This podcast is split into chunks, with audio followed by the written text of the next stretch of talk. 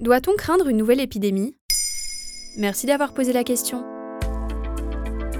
Des hôpitaux surchargés, des files d'attente interminables et le port du masque, les photographies qui nous parviennent de la Chine rappellent des mauvais souvenirs. Le programme de surveillance des maladies émergentes a diffusé, mardi 21 novembre 2023, une alerte évoquant une épidémie généralisée d'une maladie respiratoire non diagnostiquée en Chine. Les enfants sont les premiers touchés, ils présentent des symptômes qui s'apparenteraient à une pneumonie ou à une grippe. Quatre ans après l'apparition des premiers cas de Covid-19, la situation est surveillée de très près par les autorités sanitaires. Est-ce qu'on connaissait déjà cette maladie?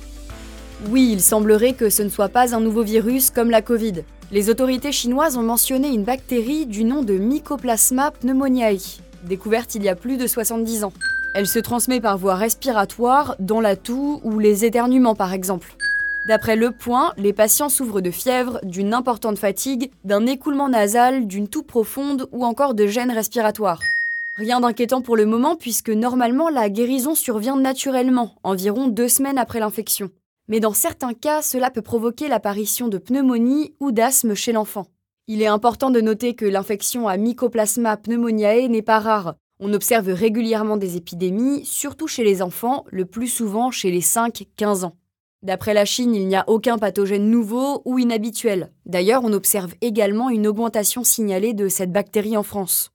Et alors pourquoi cela se propage autant en Chine? Selon l'épidémiologiste Antoine Flao, la situation s'expliquerait par un réservoir important de jeunes n'ayant pas été exposés à divers pathogènes hivernaux depuis près de 4 ans.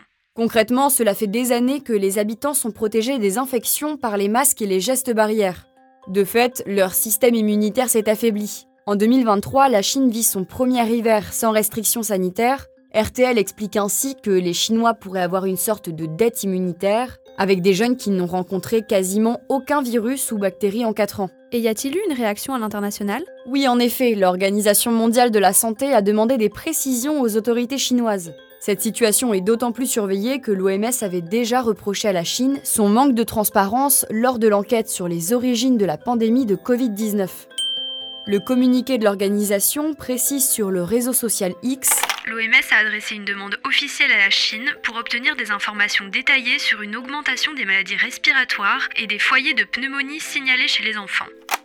Le docteur Sylvie Briand, responsable au Conseil pour la surveillance et la préparation aux pandémies, s'est exprimé sur BFM TV.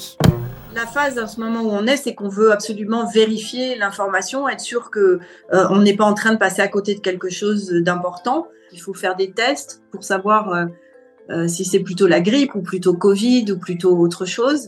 Pour d'autres pathogènes, comme c'est le cas par exemple la bactérie Mycoplasma pneumoniae, ça peut prendre plus de temps. Voilà ce qu'on sait de l'épidémie en Chine. Vous souhaitez réagir à cet épisode? C'est possible et ça se passe sur Spotify. Vous pouvez commenter l'épisode et répondre au sondage du jour directement sur l'appli. Maintenant vous savez, un podcast Bababam Originals, écrit et réalisé par Joanne Bourdin. Si cet épisode vous a plu, n'hésitez pas à laisser des commentaires ou des étoiles sur vos applis de podcast préférés.